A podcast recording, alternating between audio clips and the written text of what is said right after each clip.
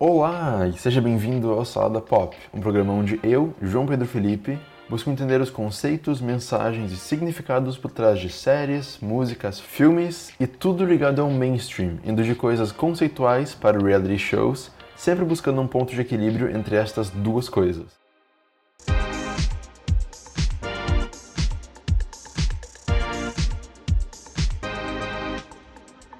Bom, então o episódio de hoje é sobre o filme Fahrenheit 451, feito pela HBO, que saiu recentemente, ele pelo fim de maio.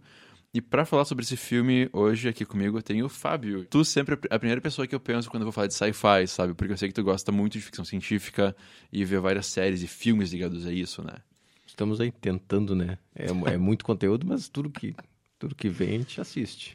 Bom, então eu achei o filme um pouco nebuloso em alguns sentidos, assim, então eu vou tentar explicar, mas se tu quiser me apoiar e falar nas partes que eu travar, assim, sinta-se, tipo, como tu quiser, sabe? Quer explicar, explica. Mas, basicamente, tá, primeiro, o filme é uma adaptação bem livre, pelo que eu li na internet, do livro Fahrenheit 451, do Ray Bradbury. Só que parece que o filme toma muita liberdade e não é tão próximo do livro assim. Pelo menos no IMDb, as críticas que eu vi falavam muito disso. Mas enfim, a história gira em torno então de um, de um certo grupo do Corpo de Bombeiros nesse futuro um pouco distópico, não distópico, mas esse futuro um pouco mais dark. E esse corpo de bombeiros é mais diferente, assim, porque assim, nesse futuro, eles não vão lá para apagar fogo, eles vão lá para tacar fogo em livros e qualquer outra fonte de conhecimento que exista. E daí, num certo dia, o Michael B. Jordan, que faz um personagem tão legal que eu nem lembrei o nome dele. Uma crítica pesada ao ator, ao personagem? Não, não, ou... não, não. O ator é ótimo, só que o personagem é tão sensal. Daí, certo dia, o Michael B. Jordan vai lá para tacar fogo no, na casa de uma mulher que tem um monte de livros e ela, como é que eu posso explicar isso? Ela tem um monte de livros amarrados nela e daí ela mesma taca fogo nela e nos livros, então ela pega fogo com a casa. E daí isso deixa ele muito marcado, assim, ele até pega um livro dela para ler depois e ele começa a questionar o que ele tá fazendo com a vida dele, o que, que ele tá fazendo nesse lugar e o que que, tipo, o porquê disso tudo, né? Então esse é o norte do filme. Uh, tem toda essa questão de levar, uh, digamos assim, fazer uma espécie de lavagem cerebral, né? Na, que é, querendo ou não, o que acontece hoje, assim, uh, entre aspas, uma crítica ao governo de dizer para quem trabalha, por exemplo, polícia, não, nem, nem, citando polícia alguma coisa, mas no, no sentido de, ah, você precisa ir lá em tal lugar e fazer tal coisa. Ponto. Não existe um questionamento, é vai e faz. É a mesma coisa que acontece com o Montag, então, que ele ele... Montag é o Michael B. Jordan, Isso, né? o B. Jordan, Isso. Guy Montag. Ele se dá conta, na verdade, se dá conta... É, é, e isso que é mais nebuloso no filme, que não tem uma... Não tem uma lógica, né? Ele simplesmente vem... É uma coisa que vem do nada, assim, e ele começa a se questionar. Mesmo com a mulher pegando fogo, mas ele, ele já presenciou muita queima de livros... É, eles fazem espancamentos de pessoas, então não é uma coisa que, ah, realmente ele viu aquilo ali, aquilo ali mudou a vida dele e ele quer se questionar. É, o filme peca nessas questões de, de motivação que vem do além, do nada. Uh, então o Guy Montag, digamos assim, sofreu uma lavagem cerebral e ele faz o que, que pedem para ele. Ele acha que está no caminho certo. Uh, e eu acho que a crítica do filme é essa, né? De, de, de, que eles pedem e ele vai lá e faz. Eu consigo ver vários pontos sendo feitos, assim, dentro do filme. Principalmente sobre censura e sobre redes sociais. Redes sociais eu falo depois. O lance sobre censura é que o próprio Ray Bradbury diz que o livro não é sobre censura. Que ele não está querendo falar sobre isso. Mas se o pessoal interpretou assim, eles vão espalhar dizendo que é sobre censura. E deu, ele querendo ou não. Eu achei o filme bem. Eu não vou dizer impactante, porque não é, ele é bem morninho assim. Mas tem várias coisas que podem ser extraídas a partir do que eles nos mostram ali. E algo que eu achei muito forte se trazido pro dia a dia é essa questão de, tipo, os caras estão essencialmente tacando fogo e explodindo, jogando fora todas as fontes de conhecimento da humanidade. Então, o que eles dizem tem que ser considerado verdade, de certa forma. Tanto que tem aquela parte ali que o chefe, o mentor do Michael B. Jordan, tá falando sobre a história, ou alguma coisa assim. Alguém fala sobre a história que tal cara foi lá e fez tal coisa, o primeiro bombeiro, alguma coisa assim. E daí uma pessoa fica tipo, que não é assim sabe? Então eu vejo muito disso. É, é muito interessante como eles usam essa questão dos livros e de apagar o conhecimento para criar uma coisa nova. E como as pessoas, claro, as pessoas, o público geral ali que, que tem seus livros queimados, não tem muita coisa que eles possam fazer, né? Mas é interessante como eles ficam lá completamente passivos, sem ter algo para fazer além de reagir ao que está acontecendo. Então isso eu achei muito interessante de ver ali e eu também achei interessante que quando eles queimam livros, não é só, ah, vou queimar aqui, deu. É um evento que acontece em volta daquilo ali, né? Algo que eu também achei interessante, linkando com o público, é a questão das redes sociais, porque o livro foi escrito anos atrás, então essa adaptação põe coisas novas, como a gente falou que é bem livre, né? E uma das coisas novas que eu vi é a questão dos, das redes sociais. E, claro, eles não usam um Twitter ou Facebook, uma coisa específica ali, mas em todos os prédios eu achei isso incrível. Tem, tipo, um telão gigante do lado de fora que tu pode ver o que tá rolando. Parece que eles têm um sistema Big Brother, alguma coisa assim. É muito Black Mirror aquilo ali, pelo menos para mim. Que, tipo, uh, sei lá, parece que eles têm aquela, aquela repórter que tem o canal de notícias dela, ou ela trabalha para algum canal, sei lá, e aquele canal tá ligado sempre. E daí, sempre que acontecer uma coisa, aparece lá nos prédios, aparece no celular. Não fica claro, como tu falou. Mas eu achei a presença das redes sociais muito fortes naquilo ali. Até me lembrou um seriado The Orville, que tem um episódio que eles vão. É, tipo, é um seriado tipo Star Trek, que eles estão na nave e vão viajando entre planetas. E daí, num episódio, eles vão para um planeta em que um personagem da. do da nave deles vai lá para esse planeta com um grupo de amigos dele e daí ele faz algo obsceno que ele não sabia que era. Aí o pessoal não curte, o pessoal filma, joga aquilo no feed principal deles, que é como funciona esse planeta, e daí todo mundo começa a dar dislike no que ele fez. Daí a reputação dele cai e ele tem que fazer uma tour de desculpas pelo, tipo, pelo planeta inteiro para dizer que ele não quis fazer aquilo ele não sabia que aquilo ia ser interpretado de um jeito diferente, e ele acaba fazendo tudo isso para conseguir aumentar tipo, os pontos de reputação dele, para ele não ter a memória dele apagada. Sabe? Então, claro, é algo bem diferente do filme. Mas isso do feed principal e do pessoal poder escolher o que fazer com as pessoas, tá presente no filme também, sabe? Eu achei isso bem uh, interessante ali, porque não é tão distante da nossa realidade. Claro que isso é mais exagerado, mas se a gente vê o Twitter, por exemplo, uh, isso do filme é tipo uma versão bem mais intensa, bem mais exagerada, assim, do Twitter, né? Que acontece uma coisa, o pessoal vai lá, comenta e, tipo, faz isso, faz isso, faz isso. Tanto que no filme, na hora que a repórter, ela tá perguntando, tipo, gente, o que, que vocês querem fazer com essa pessoa? Tipo, é algo muito interativo. Achei isso legal. Mas assustador. É, é essa questão da rede social ali, uh, ele puxou, acho que já, no, acho que se eu não me engano, no, no tanto no filme, no filme anterior uh, quanto no livro, ele usa a televisão como esse meio que foi usado agora da, da rede social ele puxou para esse meio, acho que é uma crítica, querendo ou não, sobre uh, as informações e as verdades que as pessoas assumem, principalmente quando acessam Twitter, Facebook e tudo mais. Eu acho que essa questão de like, corações, tudo que aparece na tela, é sobre mensagens e tudo que as pessoas veem, compartilham sem ter fonte nenhuma, uh, levando aquilo como verdade, incitando ódio o tempo todo, né?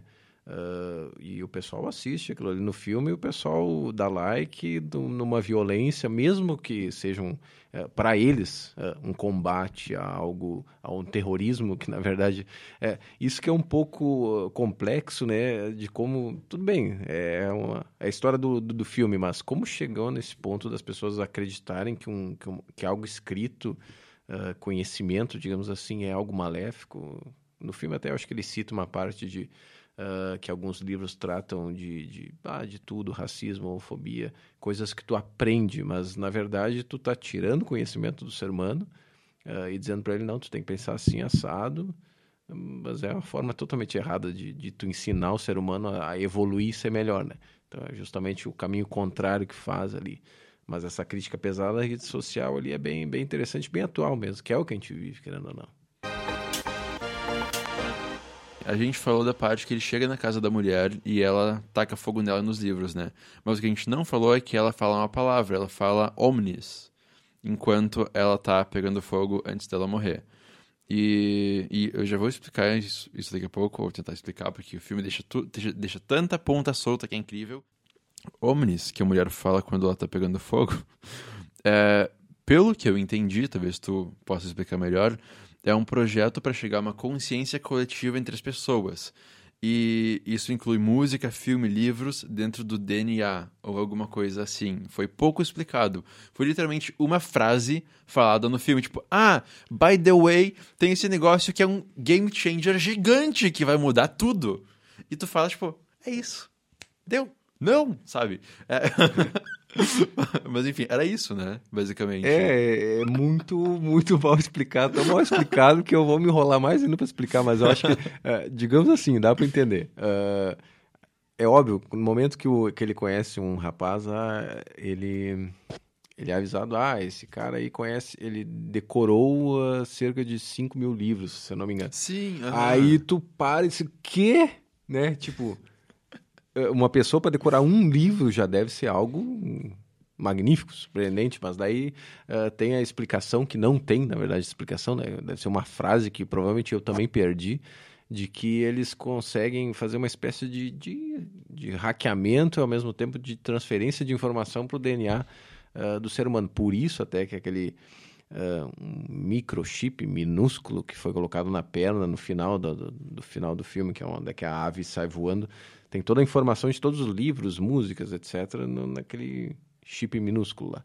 Mas uh, do, do, da decora decorar os livros é uma, uma questão de, de, uh, de ter uma espécie de, de, de, DNA online onde é que tu consegue ler e ao mesmo tempo decorar no sentido de que tu está transferindo para ti tudo que tu, tu leu para o teu corpo. Então, é, eu achei meio, meio besta, mas é, besta e desnecessária, na verdade. Eu acho que poderia Uh, acho que forçou um pouquinho a barra e não era algo necessário, até mesmo a crítica e toda a questão do, da narrativa do filme é uma coisa que não, não, não acrescentou em nada ali. Acho que o orçamento da HBO para filmes é uma coisa assim, tirou ali, o primeiro que pegar, pegou, uh, arranja um roteirista, um diretor e vamos gravar. O, o, elenco é ótimo, o B. Jordan, o Michael Shannon, o Michael Shannon que é o... Uh, um dos melhores atores desse filme ali, é o que mais está presente Uh, junto, presente junto com o B. Jordan, mas querendo ou não, o Shannon é assim, é um cara, um baita de um ator.